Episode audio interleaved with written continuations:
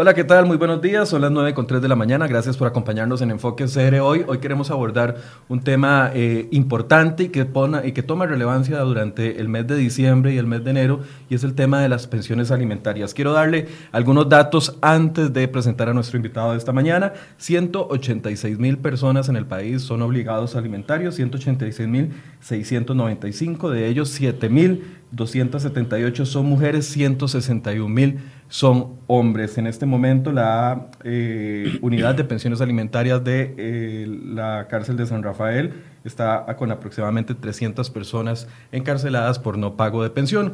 Sobre este tema, los eh, acumulados que se dan para diciembre y enero con el tema de la pensión, el aguinaldo y la pensión y el, el, salario escolar, queremos hablar esta mañana y por eso hemos invitado al abogado de familia, don Pedro Irute, para que nos acompañe esta mañana y nos ayude a resolver todas las dudas. Don Pedro, buenos días. Muy buenos días, Michael y estimados Radio Escucha. Es un placer estar en tan prestigioso noticiero y, e información general que se le da al público.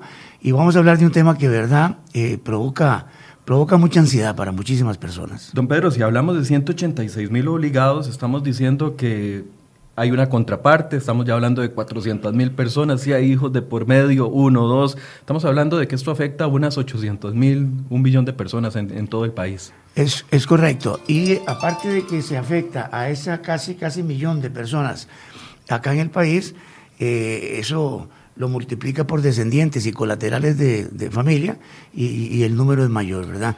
Eh, y eso hay que ponerle mucho cuidado, mucha atención, porque precisamente en octubre, noviembre, eh, diciembre es cuando se incrementa toda la problemática de las pensiones alimentarias y otras más, ¿verdad? Siempre sabemos que los finales de año son, son muy violentos en temas familiares, incluso Correcto. las estadísticas se disparan. ¿El tema de las pensiones alimentarias podría ser uno de esos disparadores?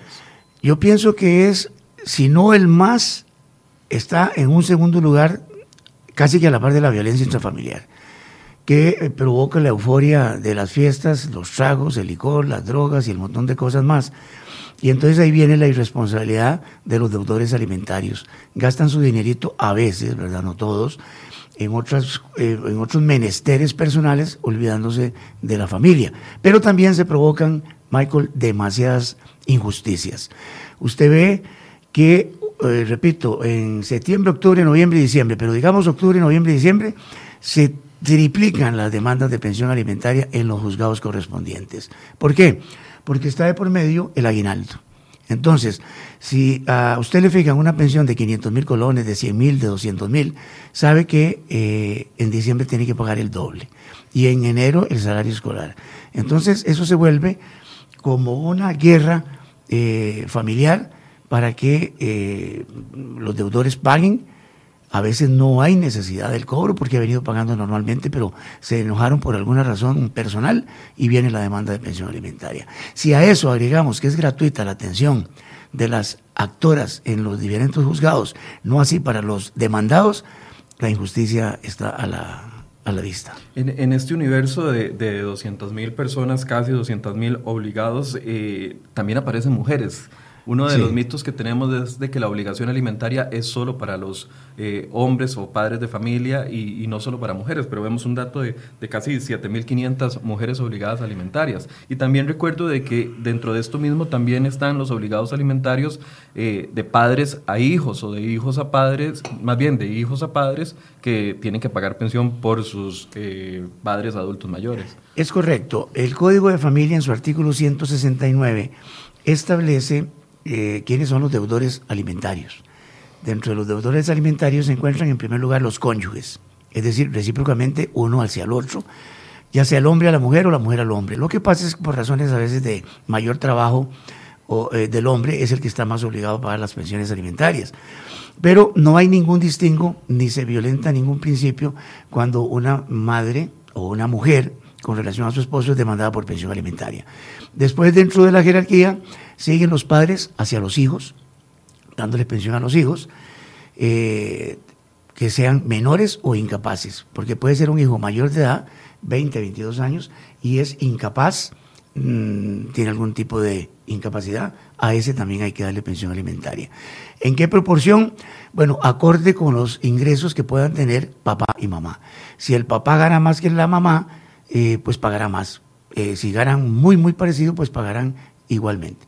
Lo que pasa es que en Costa Rica siempre se ha manejado la creencia de que solo los hombres están obligados a pagar pensión alimentaria. Eso es incorrecto. Repetimos, las mujeres también están obligadas a pagar pensión a los hombres, a los varones, también a sus hijos. Sobre todo cuando los hijos pasan a la, a la custodia del papá, pues ellas están obligadas también en ese orden de ideas. Y hay una tercera jerarquía de, que, abarca hasta los abuelos y los nietos. Y entonces eh, también usted puede ver que hay demandas eh, que se están, eh, van proliferando mucho, las demandas de nietos hacia abuelos, también de hijos hacia sus padres. y, también de padres adultos mayores hacia sus y hijos. También ha ido en incremento los papás de 60, 70, 80 años pidiéndole pensión alimentaria a sus hijos ya mayores y que tienen pues posibilidades económicas de que los ayuden. Lo que pasa es que ahí también se mezclan una serie de situaciones de indignidad. Padres que han abandonado a sus hijos recién nacidos, los dejaron botados 15 años, de repente llegan y como ven que el hijo ha surgido, ahora le piden pensión. Bueno, el hijo también podría exonerarse eh, demostrando esa indignidad de que el papá pues lo abandonó, lo dejó ahí tirado y ahora pretende una pensión de, él. Pero eso es, ah, es un proceso en el que hay que demostrar esas circunstancias. Don Pedro, tal vez para ir introduciendo el tema, todo el que pide pensión alimentaria se le es otorgada por parte de un juez, en todos los casos. Salvo excepciones contadísimas, contadísimas, quienes piden una pensión alimentaria, el juez tiene la posibilidad y la potestad de fijarle un monto provisional. Para mí hay una injusticia terrible porque unos despachos judiciales actúan de una forma, otros de otra. Me refiero a lo siguiente. Eh, la costumbre última ha sido de que si usted presenta una demanda de pensión alimentaria, previamente a la fijación de un monto, se escucha a la otra parte. ¿Para qué? Para tener también la versión claro. de lo que él pueda decir con relación al monto que está pidiendo la, la parte contraria. Pero hay excepciones donde el juez no hace ningún tipo de llamado previo y fija un monto eh, alimentario provisional, lo que deja mucho que desear. Lo que deja mucho que desear porque por lo general la gente dice, bueno, ¿qué hay gato encerrado? ¿Qué es esto tan raro? En todos los procesos se le da la oportunidad al demandado o a la demandada de, ser oído y de llegar a una conciliación y decir, mira, no te puedo dar este monto, pero te ofrezco este otro. Y ahí el juez, oyendo a las partes, tiene una visión más clara de lo que puede fijar de un monto provisional. Cuando no lo hacen, y es esa premura que usted presenta la demanda hoy y mañana ya está en la fijación provisional, de todo el mundo se queda pensando, ¿qué, pasó? ¿Por qué, ¿Por qué esto tan raro? ¿Quiénes son los actores del proceso, actor y demandado? ¿Quién es el juez? ¿Cuál es el despacho? Y, y ya entonces, eso ha hecho que los despachos judiciales tengan más cuidado a la hora de fijar los montos. Sin embargo, hay exageraciones de exageraciones, que ese es un tema que tal vez vamos a ir adentrando en cuanto a lo que son los montos, porque no se justifica que un niño de dos años reciba un millón y medio de colones mucho más que un licenciado que está saliendo de la universidad. A como, no, es estúpido. a como no se justifica que un niño de dos años eh, reciba 100 mil colones solamente de pensión. O 50 mil. O 50 mil, como sucede en muchos de los casos. Claro, entonces la fijación alimentaria, Michael, se vuelve en un arte. Fijar una pensión alimentaria por los juzgadores es un arte. Hay que tomar en consideración cosas de la vida real. ¿Cuánto cuesta una canasta básica? Agua, luz, teléfono. Si yo fuera juez de pensiones alimentarias, lo primero que hago es una listita de lo que son las necesidades prioritarias o más elementales. Vamos a ver, techo, si pagan alquiler o pagan hipoteca. Si pagan hipoteca, eso hay que considerarlo a la hora de fijar un monto, porque no vas a fijar X monto sin considerar que está también pagando una hipoteca o alquiler. Agua, luz, teléfono, denominados servicios básicos. ¿Cuánto pagas de agua, de luz? Bueno, no es la misma. No es lo mismo pagar un recibo de luz de una familia multimillonaria de este país que pueden pagar eh, de, luz 500 mil colones porque tienen piscina, sauna y un montón de cosas más a una eh, familia de clase media o de clase más reducida económicamente. Entonces, fijar pensiones, Michael, es un arte y vieras el montón de injusticias que hay con ese arte. ¿Cuáles son los aspectos? Sigamos avanzando en esos aspectos que tiene que considerar un juez a la hora de, tomar la decisión de fijar un monto de pensión alimentaria. Nada más voy a hacer una pausa para quienes nos, nos, están viendo a través de Facebook Live. Quiero recordarles de que tenemos una encuesta en vivo en este momento para que usted pueda participar tanto en el Instagram de CR Hoy como también en el Facebook. Debe eliminarse la prisión para quienes no pagan pensión alimentaria. Esa es la pregunta que le estamos invitando hoy a que participe y diga sí o no según su opinión. Y además, aprovechando que está don Pedro acá, envíenos sus preguntas y en, en, pocos, en pocos minutos vamos a tener una sección de responder preguntas de las que ustedes nos han enviado. Ahora sí, don Pedro. ¿Qué tiene que considerar el juez? El, si, paga o no alquiler, si paga servicios, ¿qué más? Vamos a ver. La ley establece eh, que para fijarse una pensión alimentaria se deben tomar en consideración dos aspectos fundamentales. Primero, posibilidades económicas de quien paga la pensión. Segundo, necesidades de quienes reciben la pensión. Dentro de esas necesidades, reza el artículo 164 del Código de Familia, están educación, salud, todo lo que son medicamentos, médicos, eh, si la persona beneficiaria de la pensión tiene problemas o no de salud, o es una persona sana, diversión, educación, esto significa si es educación privada o educación eh, pública, dependiendo de cómo ha venido eh, formándose el, caso, cada caso. También este, se toman en consideración todas las deudas que puedan tener que inciden en la familia, ¿Las deudas del deudor o las deudas de la familia o de la persona que está con el niño? En términos generales de la familia eh, beneficiaria. Por ejemplo, eh, muchas veces me dicen, don Pedro, pero es que yo gano 500 mil pesos y se me van 400 mil colones en mantener a la familia. Bueno, ese ha sido el modo de vida de esa familia, con 400 mil mantener. ¿Qué, ¿Qué pasa con eso? Bueno, comida, alimentos básicos. Por eso les decía que hay que saber cuál es la canasta básica de una, de una familia, sea eh, de escasos recursos económicos, medianos y altísimos recursos económicos. Porque todo eso del modo de vida tiene que ver. Pero el modo de vida está causando muchos problemas. Porque, por ejemplo, un niño extramatrimonial, donde no ha vivido con el papá, sino solo con la mamá, o esporádicamente con alguno de los dos, ¿cuál es el modo de vida del niño? ¿El del papá millonario o el de la muchacha que no es millonaria? O al revés. Entonces, hay que tener mucho cuidado con eso. Porque se están dando los casos de que niños muy pequeñitos tienen pensiones alimentarias, repito, que significan el ingreso mínimo de un licenciado recién egresado de la universidad, un médico, un abogado, un ingeniero, un periodista, que su salario rondará 600 mil, 650 mil colones de acuerdo a la ley de salarios mínimos. Entonces, a un muchachito de dos años le fijan esa pensión. Al final de cuentas, ¿para quién es la pensión? Para la mamá también. Y muchas veces las mamás no tienen ese derecho porque no son casadas. Entonces, cuando no hay matrimonio de por medio, la pensión alimentaria solamente para la descendencia. Si hay matrimonio, puede ser que se le pague pensión a la esposa o puede ser que no, porque ella trabaja y más bien colaboraba a la hora de pagar la pensión. Entonces, eso hay que hablarlo muy claramente, Michael y estimado Radio Escuchas. ¿En qué sentido? Yo siempre les digo a las personas que se están divorciando, mire, en un papelito, en un Excel, donde sea, pongan lo que en realidad están gastando ustedes, para que al momento de divorciarse sepan por dónde anda el monto de la pensión. Pero si no lo hacen, ella va a querer más, él va a querer menos. Y vienen las injusticias. Porque si vamos a ver, si vos venís gastando 300 mil colones para mantener tu casa y hoy te separas o te divorcias, ¿por qué vas a querer pagar 100 mil? ¿O por qué? Si venís pagando esos 300 mil, tu mujer o tu exmujer te va a pedir 800 mil. Eso lo que encierra es odio, resentimiento, venganza, lo que vos querrás, pero no es no es una fijación técnica. Don Pedro, es que ese es el punto, no es una fijación técnica, no es que existe una tabla que establece puntos específicos y dice A, B, C, D, y por esto 50 mil, 20 mil, 30 mil, ah, para sumar 100 mil o, 50 mil. Ya hay gente poniendo acá que tienen pensiones de 50 mil con las cuales claramente un niño de escuela no, no puede vivir. Ahí están las injusticias, ¿por qué? Porque, uh, vamos a ver, vuelvo a lo mismo, ni para arriba ni para abajo para no cometer injusticias. Eh, niños eh, recién nacidos que se les asignan 150 mil, 200 mil colones de pensión alimentaria, pareciera que pueden salir adelante mientras están con sus eh, biberones, con sus mantillas, etcétera, etcétera. Pero dentro de eso también hay que considerar el pago de la casa, que es uno de los rubros que no se consideran. ¿Quién paga la casa, la mamá o el papá o los dos? Todo dependerá de los ingresos que pueda tener cada quien.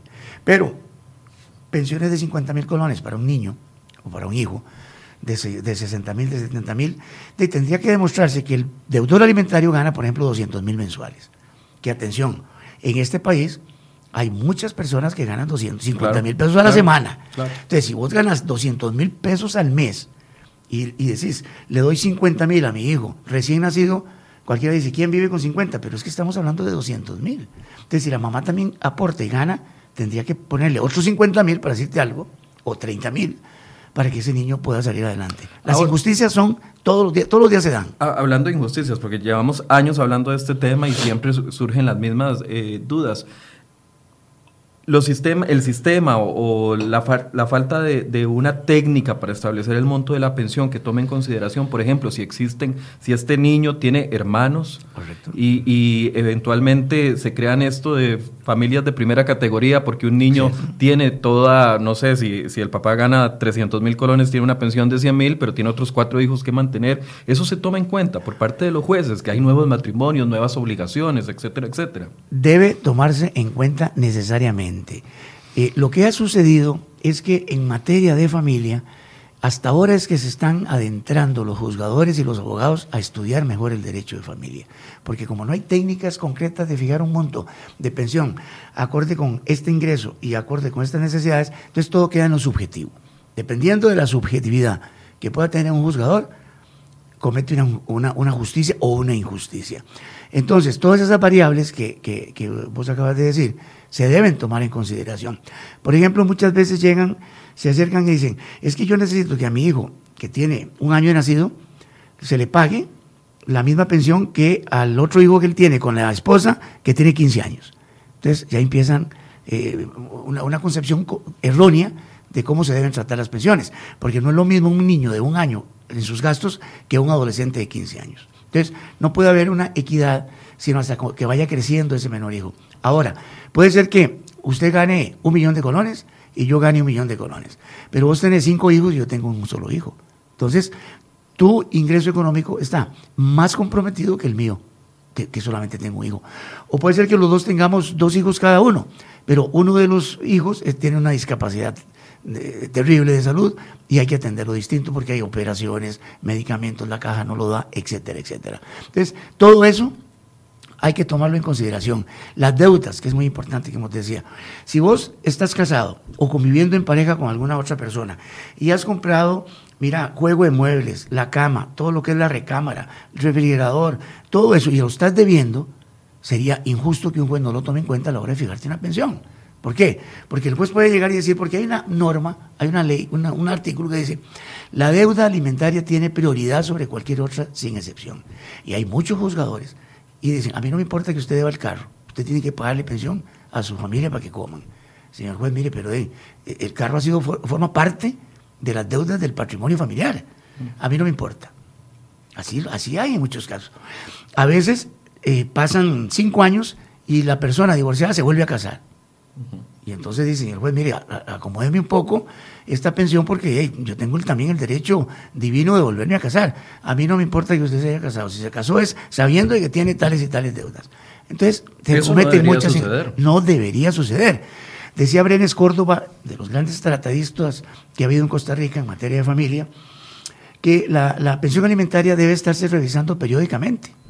¿Por qué? Porque muchas veces se fijan pensiones muy altas al inicio, cuando vos tenés un trabajo muy bollante, y de repente vos venís a menos. Lo de los aumentos automáticos, también hay que tener mucho cuidado con ello, porque puede ser que vos aquí en CR hoy eh, tu salario no aumentó en dos años y el aumento automático siempre te lo van a aplicar, le guste o no le guste. Eso no es posible. O sea, no es posible que en noviembre te fijen una pensión de 500 mil pesos y en diciembre tengas que pagar un aguinaldo de 500 mil pesos. ¿Por qué?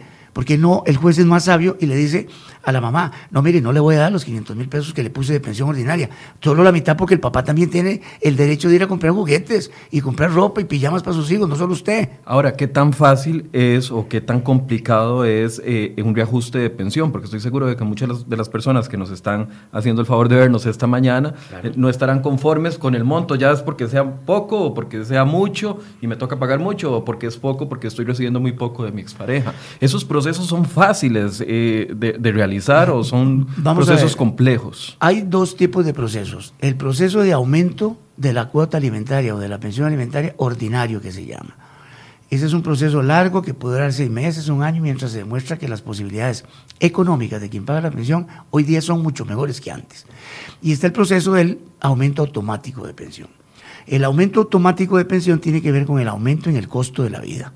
Cuando el Banco Central o el gobierno señala que el aumento del costo de la vida fue de un 1%, entonces si vos pagás eh, 100 mil colones de pensión, te van a aumentar un 1% similar. Lo que pasa es que ahí vienen las injusticias, porque todo el aumento que vos recibís en tu salario se va a la pensión alimentaria y para vos no te queda nada. Entonces, caramba, es muy, muy claro. aquí pensar en la justicia, por eso yo siempre hablo de tribunales de derecho, porque lo que es justo para uno es injusto para el otro. No hablemos de justicia, menos si la justicia está vendada. Los ojos de la justicia deberían quitarles el trapito que tiene en los ojos para que puedan ver cada caso particular. Entonces, los aumentos automáticos vinieron a darse en un contexto en donde con ello lo que se evita es estar haciendo grandes procesos judiciales de aumentos ordinarios. En vez de que se me aumente el 1%, que aumentó el costo de la vida, yo quiero que se me aumente en un 10, en un 15, porque el deudor alimentario debe mucho más, digo, gana mucho más hoy que antes. Pero como está la situación del país, tenemos que estarnos a los aumentos automáticos. ¿Cómo hacen la gente, los deudores alimentarios, para saber qué le corresponde de, aumentar, eh, de aumento automático? Llaman a un juzgado de pensiones mire, yo vengo pagando una pensión de 200 mil colones mensuales, ¿cuál es el aumento que me corresponde para este semestre de este año o para este año completo? Porque una cosa es quien debe la pensión y es empleado público y otro es el empleado privado. El empleado público, las pensiones alimentarias se aumentan cada semestre, por lo general en enero y a, a mitad de año. El empleado privado es anual el aumento que se le hace. Porque al privado no se le aumenta dos veces al año. Es correcto. Entonces, llaman al juzgado y dicen, por favor, ¿me puede informar cuál es el aumento que me corresponde para un monto que estoy pagando de tanto? Y ahí el juzgado le calcula y inmediatamente le dice, mire, son dos mil colones más, mil colones más, diez mil colones más, dependiendo del monto que vos venís pagando. Ahora, ¿por qué en diciembre se complica el asunto y en enero? Porque sabemos de que existe la obligación de pagar la, el aguinaldo junto con la cuota de pensión que corresponde al mes de diciembre y en enero se, se, se repite el caso. Y mucha gente está preocupada porque estamos 11 de, de diciembre, algunos no les han pagado el, el aguinaldo. En el sector público eh, está la posibilidad hasta el 31 de diciembre, aunque sabemos de que no se aplica hasta esa fecha, y en el sector privado hasta el 20, pero todos tienen chance hasta el 15 para pagar el, el, aguinaldo. Eh, es así la situación. Es así, y una de las formas de, de eliminar esta, este caos que se crea con el pago del aguinaldo es modificar la ley para que se diga que eh, hay tiempo de pagar el aguinaldo en materia de pensiones alimentarias, digamos hasta el, un ejemplo, 25 de diciembre o 30, o 30 de diciembre. ¿Por qué? Porque ahorita está hasta el 15. La ley dice que vos debes pagar la cuota del aguinaldo dentro de los primeros 15 días de diciembre. O sea que todavía estamos a tiempo, faltan 5 días. Se supone que mañana van a pagar el aguinaldo a... A, a 203 mil empleados públicos. Es correcto. Entonces, de ahí ya quienes reciben el aguinaldo prácticamente pagan eh, también el aguinaldo por, por, concepto de pensión alimentaria. Pero eso son las formas de, quitarse problemas de encima porque hay mucha amenaza. Mira, si no me pagas, por ejemplo, mañana es 12, pagan el aguinaldo. Eh, la gente tiene que dar tiempo un día o, mientras se hacen transferencias y cosas de esas del dinero, bancos saturados, todo lleno. No todos manejan las transferencias bancarias. Entonces, no tenemos que volvernos locos por el cobro de, del aguinaldo. Eh, 24 horas después de que no lo he recibido. Si ya no lo ha recibido en dos días sabiendo que se les pagó el aguinaldo, van a tener que venir medidas como el apremio corporal. ¿Para qué? Para que el sujeto, si no paga, va para la cárcel, lamentablemente. Ahora, ah, enfoquemos esta parte eh, eh, desde dos puntos de vista. ¿Qué pasa si yo, por alguna situación, soy obligado alimentario y no puedo pagar el aguinaldo, pero si tengo reservado la cuota de la pensión para este mes? Bueno, vas a pagar la cuota, vas a pagar la cuota ordinaria digamos, la pagaste. No tengo dinero para el aguinaldo. Vas a tener que correr como un loco para conseguir ese dinero porque si no te van a poner el aprendo corporal. No hay opciones. La otra opción es que la beneficiaria, ¿verdad? Le diga, mira, está bien, yo entiendo la situación, esto no está tan sencillo. Eh, vamos a, a, te lo voy a recibir en dos tractos, págame hoy la mitad y la otra mitad. Tiene que haber comunicación, condescendencia, misericordia, paz, tranquilidad. Esto no puede seguir así. Vos no puedes tener 300 o 350 eh, personas encarceladas porque no se pueden pagar la pensión alimentaria. No sé si dentro del, eh, estudio que hiciste con relación al tema, eh, ves la condición socioeconómica, educacional y cultural de los que están presos. No, pero en varias ocasiones he ido a hacer reportajes a la, unidad de pensiones alimentarias de de la cárcel de San Rafael, de la reforma, ya recuerdo que le cambiaron el nombre, pero no me acuerdo el nombre en ese momento, y es increíble ver que no es La mayoría de personas no son personas, eh, algunas tienen condiciones especiales de enfermedad por la cual no pueden trabajar y están ahí encerrados, algunos tienen eh, adicciones y han sido llamados a pensión alimentaria como una forma de control por parte de sus familias para tenerlos alejados de las drogas y efectivamente están los que no están de acuerdo en pagar la pensión, he entrevistado a varias personas y los que definitivamente por el tema laboral no, no pueden, no pueden pagarla. Y a eso hay que ponerle la, cereza en el pastel en cuanto a que la justicia no es pronta ni cumplida. Sinceramente no es pronta ni cumplida. Por ejemplo, si a vos te despiden de tu trabajo hoy y mañana mismo le estás presentando al juez una constancia de que te despidieron del trabajo, ¿por qué ese mismo día el juez no suspende el pago de la obligación alimentaria? Porque tienes que pasar cuatro meses cuando ya te han dado otro trabajo y cuatro meses tuviste que andar huyendo. Pero el hecho de no tener trabajo es una opción para no pagar la pensión alimentaria. Sí, te, te, voy a decir por qué. Porque la misma ley establece que vos le puedes pedir permiso al juez para conseguir trabajo. Te da un mes y te puede prorrogar hasta dos meses el que consigas trabajo. Mientras tanto, el pago de la obligación se suspende. También, si vos estás debiendo tres o cuatro cuotas, pocos lo saben, pueden pedirle un permiso al juez para poder pagar en tractos la pensión de vida. ¿Verdad? Entonces no andan con el problema del apremio corporal. Pero si vos te das cuenta, los que están encarcelados son las personas de menos recursos económicos. No están ahí. Son muy pocos los que por capricho no quieren pagar la pensión. Y, yo siempre he dicho, bueno, salados, tienen que estar ahí porque lo, hacen por capricho, no porque no puedan. Pero yo siempre me he opuesto durante los últimos 10 o 15 años a la medida de la premia corporal. Si el Estado costarricense está obligado a proteger a la familia, está en Limas, está la misma acá del Seguro Social, bueno, en estos casos, en estos 300 casos, de forma provisional, el Estado tiene que pagar la pensión alimentaria de esa gente para cobrársela luego. No es que se le va a regalar, ni que pobrecito, ni nada por el estilo. ¿Para qué? Para no crear caos en la familia, en la mamá y en los hijos que también necesitan de la cuota alimentaria. Porque nada hacemos con el hombre en la cárcel sin que la familia reciba la cuota alimentaria. El caos es igual, el problema social es igual. Mientras. Claro, se va acumulando el monto, los niños dejan de recibir, aunque sea, si no es el monto completo, por lo menos una parte. Entonces, ¿qué ganamos con que el hombre esté en la cárcel? Vamos a ver, el Estado tiene que gastar grandes recursos para mantener al que está en la cárcel, ¿verdad? Eh, comida, dormida, eh, servicios básicos y todo lo demás. Bueno, ¿por qué no invertir ese dinero en dárselo a las deudor, a las beneficiarias de la pensión? y con eso estás eliminando un problema de caos en la familia porque están recibiendo los 100, los 200, los 300 mil pesos. Los casos excepcionales de hombres que deben un millón, dos millones, son excepcionales. Sí, porque hay que recordar de que la mayoría de pensiones de, en este país no superan los 200 mil colones. Sí, exactamente. Esa es la clase media, media baja. Lamentablemente es así. Y los grandes deudores alimentarios de un millón, dos millones, tres, diez millones, esos son casos excepcionales, ¿verdad? Que, que, que se tienen que analizar bajo otra, bajo otras circunstancias completamente distintas. Ahora, el, salario escolar, porque digamos que pasamos este diciembre, uno le llega el aguinaldo, puede pagar la pensión y el aguinaldo, pero salario escolar, no todos los trabajadores del país tienen derecho a salario escolar. Correcto. Mientras que, porque es un, es un beneficio que prácticamente aplica eh, casi que exclusivamente para el sector público. ¿Qué pasa si yo no recibo salario escolar y me toca doble cuota? ¿Tengo alguna opción o no tengo opción? Una de las opciones que yo he venido manejando es pedirle al juez la autorización para, en lo personal, hacerme cargo yo de comprar los útiles de los muchachitos. Hoy día, con suficiente antelación, ya sabemos a cuánto ascienden los gastos de útiles, uniformes y todo. Casi ya no es como antes, ¿verdad? Que en febrero. que, publicaban la lista el primero de febrero y, yo no tenía que salir en, carrera. Vamos ahora en noviembre, en diciembre, en octubre, ya sabes, caramba, tengo que comprar un par de zapatos, dos pares de zapatos, tantos cuadernos, etcétera, etcétera. Lo que se ha venido haciendo con el salario escolar, no en todos los casos, es que es un negocio. ¿Por qué? Porque el salario escolar, eh, en una persona que recibe 500 mil, eh, que paga 500 mil de pensión alimentaria y le fijan un salario de 500 mil, salario escolar, y vos sabés que el promedio de gasto de entrada a clase son 200 mil, ¿qué pasó con los otros 300? ¿Me entendés? Entonces, siguen las injusticias. ¿Por qué? Porque la materia de pensiones alimentarias está vista en Costa Rica como si fuera de indulgencias para la gente más pobre.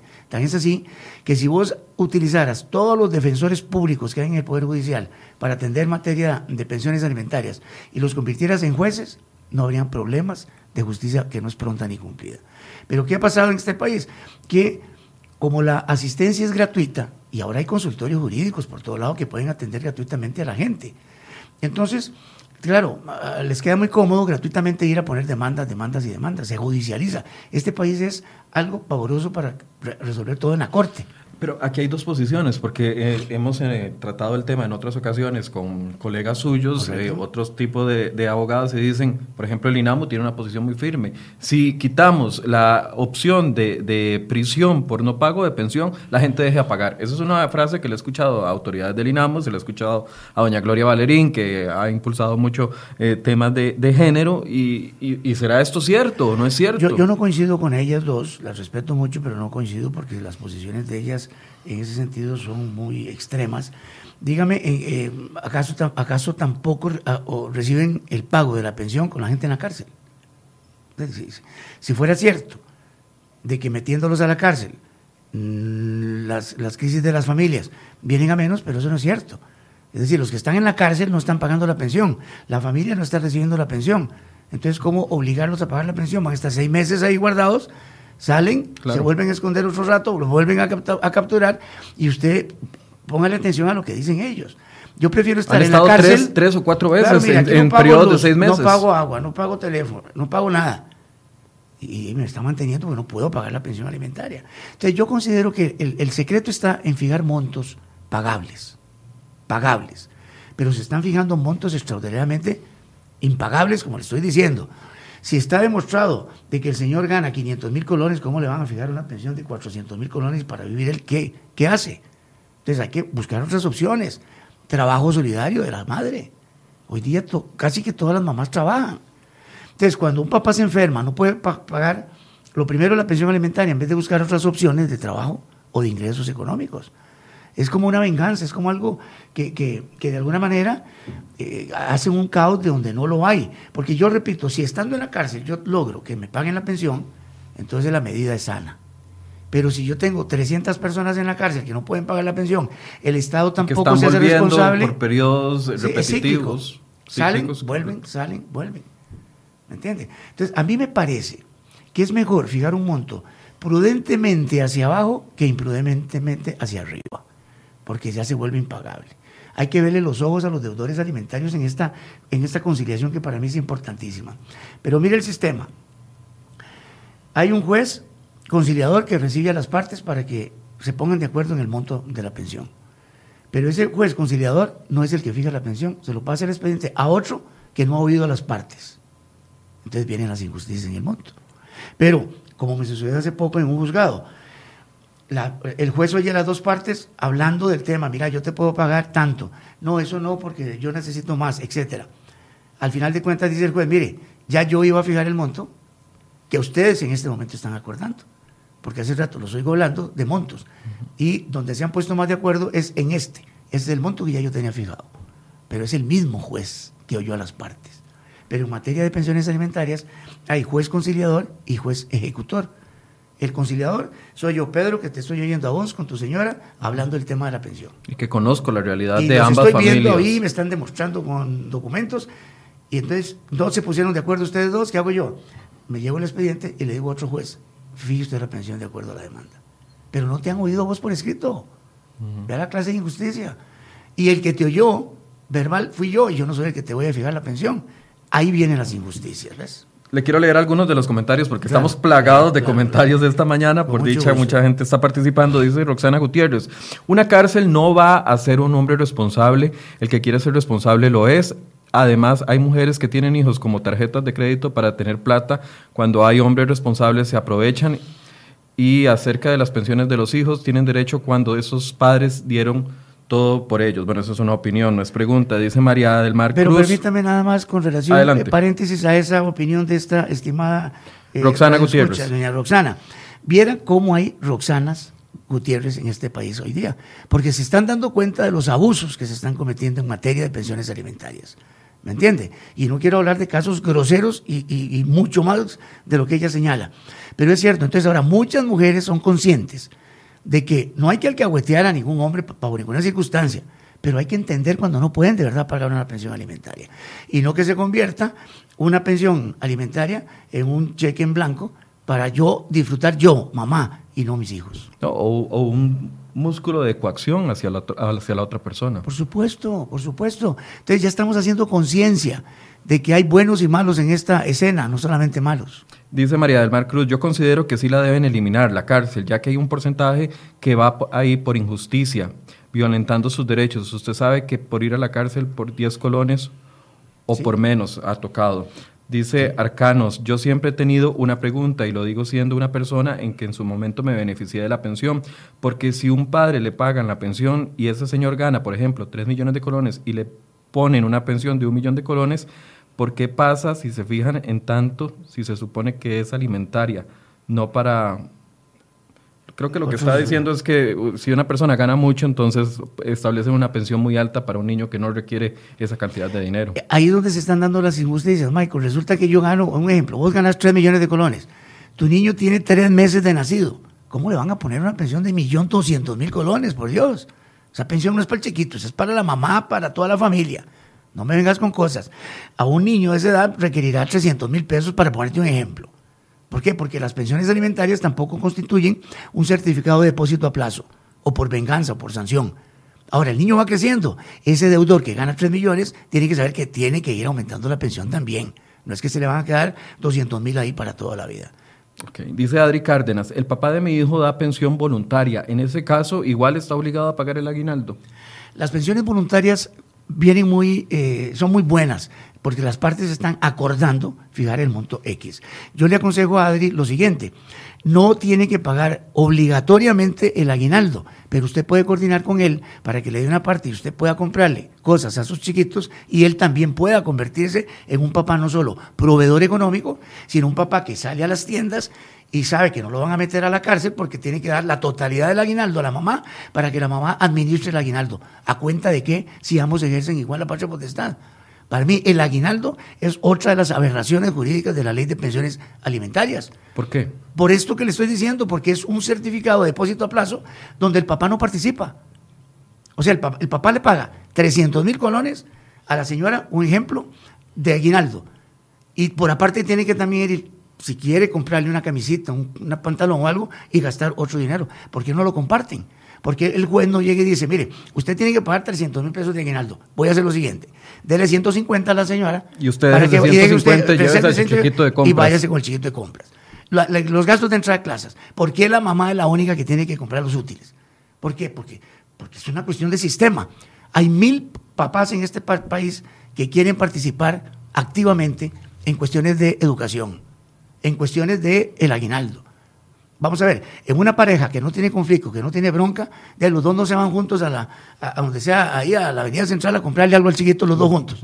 ¿Por qué si estamos divorciados, peleados o enojados, no podemos compartir nuestros hijos y yo le compro un par de zapatos, comprarle vosotros? ¿Y los ah, jueces están aceptando esa opción? No, la verdad es que no. La verdad es que no. Pues, pero hay que cambiar el sistema también del Poder Judicial, porque el Poder Judicial se ha convertido en un inquisidor. O sea, un perseguidor de pague o pague, no, no vengo con excusas. No, no. Ahora hay muchos jueces que ya están ampliando sus y se han sensibilizado y dicen, mire, yo le voy a pegar este monto de pensión. ¿Por qué? Porque usted tiene, tiene que seguir pagando la hipoteca, por ejemplo. O tiene que seguir pagando este automóvil que en el matrimonio lo compraron juntos, ta, ta, ta, ta. Pero tienen que gastar tiempo para eso. Entonces, los estimados radioescuchas que nos están preguntando, ellos ojalá lo hagan todo voluntariamente y voluntariamente decirle, mira, vos me venís dando 300 mil mensuales, reservate vos 150 y les compras cosas a los chiquitos. Y yo también. Entonces hay, una paternidad responsable conjunta. Ahora, en el tema, para quedar claros con doña, con doña Adri Cárdenas, en el, cuando es una pensión voluntaria, entonces también tengo que negociar el aguinaldo y negociar el salario escolar. Sí, no hay, no hay un método de coacción judicial porque es voluntaria. Para que fuera eh, judicial, habría que ella que decir, vengo a solicitar que se establezca la pensión judicialmente y ahí viene todo el enredo. Eviten eso porque se lastiman. Cada vez que alguien va a los tribunales de justicia no saben el daño que se están haciendo. ¿Por qué? Porque no quieren ahondar en la comunicación, en el diálogo, eh, en la razón. y no porque los tribunales sean malos, es que están colapsados. Porque en octubre, noviembre y diciembre se triplican los casos en,